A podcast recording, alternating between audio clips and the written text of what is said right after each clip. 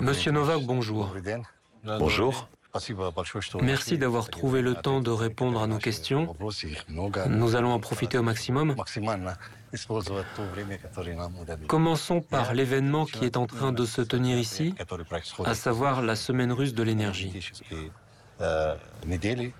Elle devient de plus en plus attractive d'année en année, non seulement pour le marché intérieur, mais aussi pour les partenaires étrangers de la Russie. Beaucoup ne font plus attention à la pression occidentale, ne participez pas, ne parlez pas aux Russes, et ils viennent. Quelle est votre évaluation de cette semaine de l'énergie quant aux participants et aux accords signés? Dans quelle mesure cet événement est-il devenu plus attractif en réalité? Je pense que chaque année, le forum prend de l'ampleur. Cette année, 4500 personnes se sont inscrites. Les participants viennent de 82 pays du monde. Malgré certaines restrictions, malgré le fait qu'évidemment les États hostiles n'y participent pas, beaucoup de nos amis sont venus. On en compte même beaucoup plus que l'année dernière. Nous constatons un intérêt important porté à la coopération avec les entreprises russes, surtout en matière de pétrole, de gaz, de livraison de ressources énergétiques russes, mais aussi au niveau des projets relatifs à l'énergie renouvelable et aux études géologiques. Le forum a hébergé un bon nombre de sessions consacrées aux tendances mondiales sur les marchés en vue de donner une évaluation de la situation actuelle. De nombreux ministres de divers pays sont venus participer au forum. Nous avons mené des négociations ici, hier et aujourd'hui. Un grand nombre de chefs d'entreprise sont aussi présents. Je sais qu'une série d'accords ont été signés. Nous dresserons le bilan après, car demain encore, nous aurons toute une journée de travail. Je tiens à noter que l'objectif que nous nous sommes fixés en organisant ce forum international a été atteint. Le forum est en effet devenu une plateforme énergétique internationale clé où on discute des nouvelles tendances et où de nouveaux accords sont conclus. Je rappelle que certains pays inamicaux sont venus ici. De quoi parlent-ils ici Que veulent-ils nous constatons que ce sont en général les pays amicaux qui assistent aux événements de grande ampleur que nous organisons. Cependant, il y a effectivement des pays inamicaux qui souhaitent entretenir le dialogue avec nous. Nous continuons à acheminer nos produits aux quatre coins du monde. Notamment, nous livrons du gaz en Europe. Cela relève de la coopération énergétique. En dépit de tous les problèmes et des sanctions, le travail se poursuit, notamment en matière d'énergie, parce que l'Europe est un marché énergétique très prisé. Le gaz russe est bon marché, c'est une ressource fiable. Certes, les volumes sont en baisse, on livre bien moins qu'auparavant. Cette année, on constate une baisse de deux tiers par rapport à l'année 2021. Néanmoins, nous croyons qu'il est important pour les marchés énergétiques de diversifier les livraisons et de livrer dans plusieurs directions.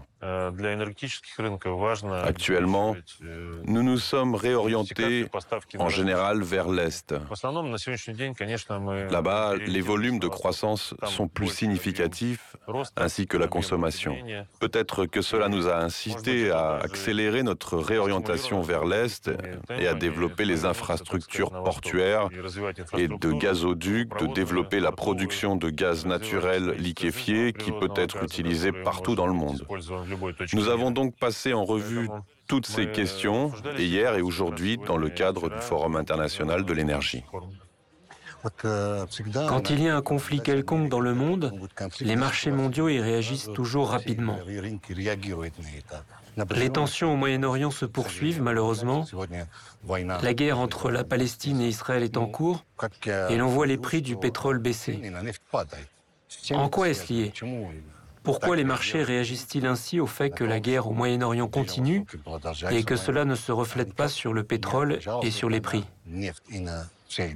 Je pense que l'équilibre entre l'offre et la demande dépend des prix du pétrole et les participants du marché qui soit achètent, soit vendent du pétrole tiennent compte des risques tels que les conflits qui surviennent dans le monde, comme par exemple celui au Moyen-Orient. Au cours des premiers jours du conflit, on a vu les prix augmenter de quelques dollars et telle a été la réaction du marché. Mais si à l'heure actuelle les prix ont un peu diminué, cela veut dire que le marché ne voit rien de grave dans la situation actuelle qui pourrait influencer le marché pétrolier mondial. À votre avis, les prix pourraient-ils monter en flèche si ces tensions se poursuivaient. Tout dépend de la demande et de l'offre. En fait, beaucoup de facteurs déterminent les prix du pétrole, dont des facteurs fondamentaux comme le taux de croissance économique, le taux d'intérêt des banques centrales, l'inflation. Bien entendu, des conflits locaux ou à grande échelle affectent les chaînes logistiques, les approvisionnements. Ils peuvent conduire à une pénurie de ressources énergétiques et dans ce cas-là, les prix réagissent. Mais à mon avis, à présent, ce que l'on observe sur les marchés mondiaux du point de vue des prix montre un équilibre actuel. La Russie a volontairement accepté de réduire sa production de pétrole de 300 000 barils avant la fin de l'année. Hier, le président Poutine a déclaré qu'il prévoyait de maintenir ce niveau de réduction l'année prochaine. Quels facteurs peuvent influencer la situation et forcer la Russie à changer sa position?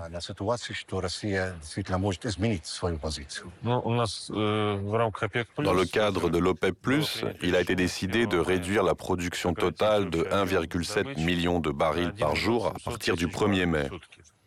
Dans le même temps, la Russie et l'Arabie saoudite ont volontairement pris des engagements.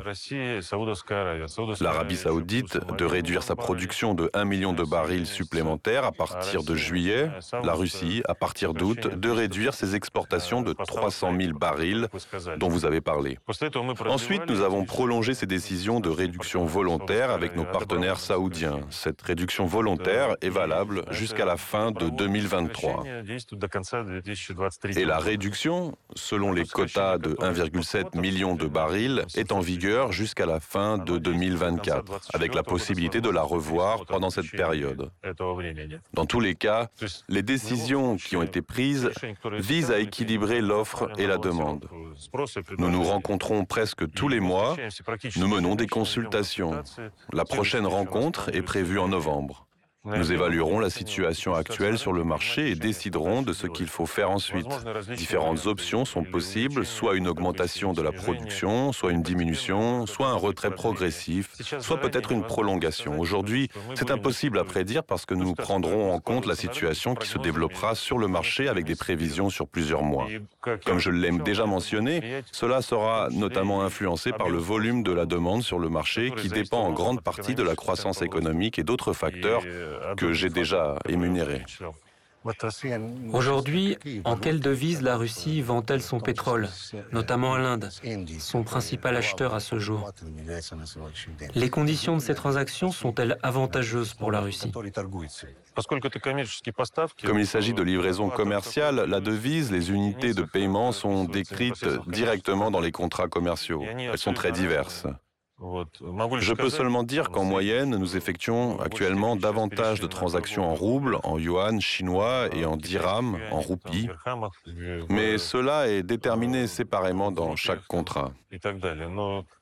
S'il reste encore des transactions en dollars et en euros, elles ont considérablement diminué. Cependant, le plus important est que nous avons élaboré les outils et les mécanismes de paiement qui nous permettent, au prix du marché qui s'établissent pour nos ressources énergétiques, d'assurer l'approvisionnement dans les régions où nos produits sont en demande.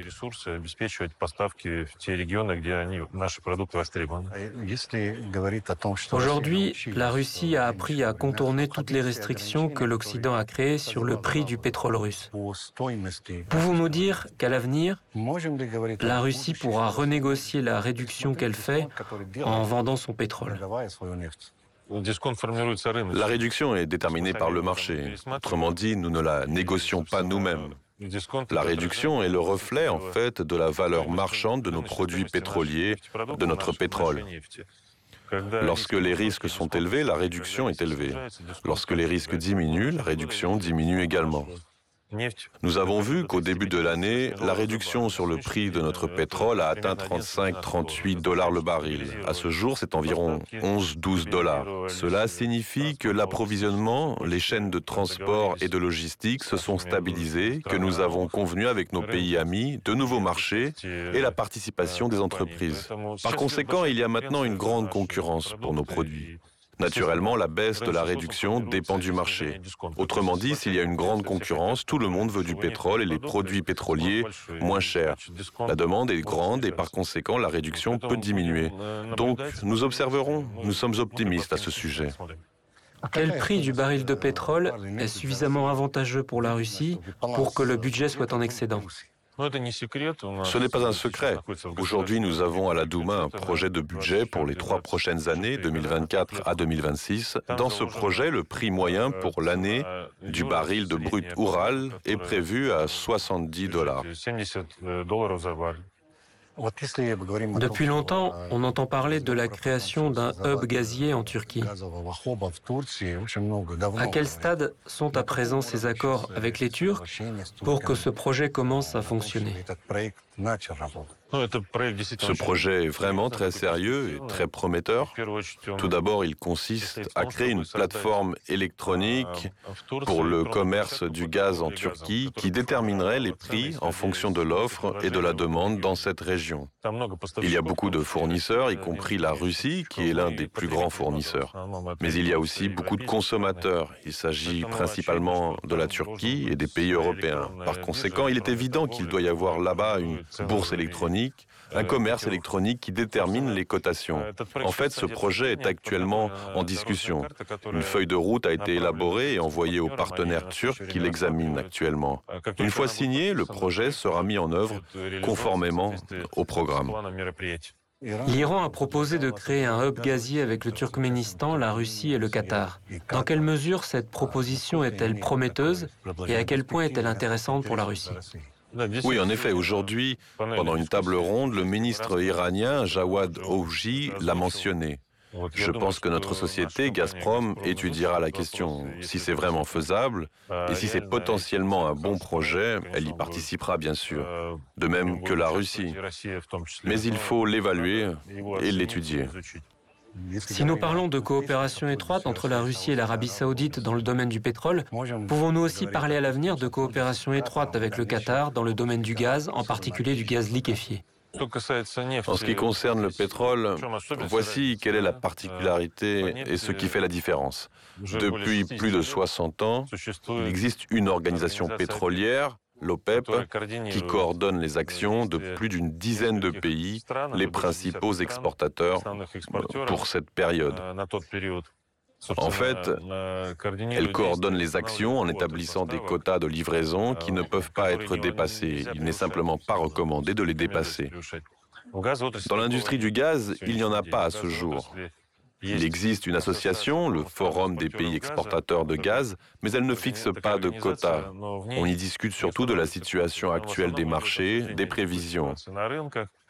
Les grands pays, qui sont aussi grands fournisseurs sur les marchés mondiaux du gaz, participent naturellement à ce forum, notamment la Russie et le Qatar. Nous interagissons avec le Qatar dans le cadre de ce forum. Mais à ce jour, nous ne discutons pas de la création d'un cartel gazier, ce n'est pas prévu. Il s'agit principalement d'échanges, d'opinions, d'informations sur la politique peut-être, ou peut-être un échange d'expériences, de technologies. On ne discute pas à ce jour de la création d'une organisation de type cartel comme l'OPEP. D'accord, mais le Qatar reste le principal concurrent de la Russie dans le domaine du gaz liquéfié. Bien que la Russie ait beaucoup plus de ressources. Comment ça, le Qatar, principal concurrent? Aujourd'hui, c'est l'Australie qui occupe la première place dans le monde en termes d'exportation. Le Qatar occupe la deuxième place, les États-Unis la troisième et la Russie vient en quatrième position. C'est-à-dire que nous avons trois principaux concurrents. C'est pourquoi aujourd'hui notre stratégie prévoit également le développement sérieux de la production de gaz naturel liquéfié. Nous avons déjà mis en œuvre un certain nombre de grands projets qui seront bientôt lancés et qui nous apporteront des volumes supplémentaires. Nous produisons aujourd'hui 33 millions de tonnes. Nous avons mis en route le projet Arctique GNL2. Dans les 3-4 prochaines années, cela donnera 20 millions de tonnes supplémentaires de production de GNL. À Oustluga, Gazprom met également en œuvre un projet de 13 millions de tonnes supplémentaires. Récemment, il a été décidé de réaliser le projet de Novatec à Mourmansk. Ça représente 20 millions de tonnes de plus. C'est-à-dire que nous avons des plans sérieux pour occuper un créneau d'au moins 20% du marché. La Russie a apparemment des possibilités limitées au niveau de sa flotte pour transporter le GNL. Y a-t-il des perspectives en la matière Il va sans dire qu'il faut pouvoir assurer la logistique de transport vers les marchés de n'importe quel volume de production. Nos entreprises y réfléchissent, elles coopèrent avec leurs partenaires et avec des partenaires étrangers. Mais en Russie, nous avons également des chantiers navals pour construire des navires, notamment Zvezda, en Extrême-Orient. Nous y travaillons. Tout projet en tient compte. Ce qui est le plus curieux, c'est que les Européens achètent toujours du GNL en Russie, peu importe par quel procédé. À quel point est-il possible d'augmenter les livraisons de gaz en Europe? Y a-t-il une demande? Tout cela dépend des besoins de l'Europe ainsi que de leur politique. Pour le moment, ils achètent volontiers notre GNL russe, tout comme ils achètent aussi du GNL qatari et américain. On verra comment évolue la demande et l'offre. Mais notre gaz est compétitif, il peut faire concurrence et on constate qu'effectivement, les livraisons de gaz naturel liquéfié ont bien augmenté. On peut le prouver. Vous avez des rapports étroits avec le prince Abdulaziz Ben Salman, qui était l'un des invités clés de ce forum. Aujourd'hui, alors que la coopération avec l'Arabie saoudite ne se limite pas au pétrole, mais s'étend aussi à d'autres domaines, est-il envisageable que la Russie puisse aider l'Arabie saoudite à construire une centrale nucléaire? Dans le cadre de la Semaine russe de l'énergie, nous avons tenu une réunion de la Commission intergouvernementale pour la coopération commerciale et économique avec nos partenaires saoudiens. Le prince Abdulaziz, ministre de l'Énergie, est venu à la tête d'une grande équipe. Nous avons donc eu une séance de la commission qui nous a permis d'aborder toutes les questions relatives au développement commercial. Le développement en matière d'énergie nucléaire a été évoqué. C'est également l'un des secteurs clés. Actuellement, l'Arabie saoudite a pris la décision de construire une centrale nucléaire. Un appel d'offres a été lancé. Cela se fait étape par étape. Du côté russe, c'est Rosatom qui participe aux procédures d'appel d'offres. Nous sommes convaincus que notre société est capable de montrer sa compétitivité dans le cadre transparent de cet appel et de gagner. On verra comment la situation évoluera. Y a-t-il d'autres accords avec l'Arabie saoudite qui ne soient pas liés au gaz ou au pétrole oui, on a beaucoup de projets qui sont, je dirais, d'intérêt mutuel dans tous les domaines. L'agriculture, l'industrie, les transports, l'énergie, les technologies de l'information, la cybersécurité, l'espace. Dans le cadre de la commission intergouvernementale, nous avons abordé notamment la possibilité de développer en Arabie saoudite le moteur de recherche Yandex. Pour vous donner un exemple concernant les hautes technologies, les technologies de l'information ou les services de taxi opérés par Yandex, donc des systèmes intelligents, nouveaux, qui sont déjà utilisés en Russie et qui peuvent être introduits également en Arabie saoudite. Nous en avons parlé. Donc effectivement, on a des projets dans tous les secteurs. Nous avons signé un protocole et nous nous y tiendrons. Merci beaucoup.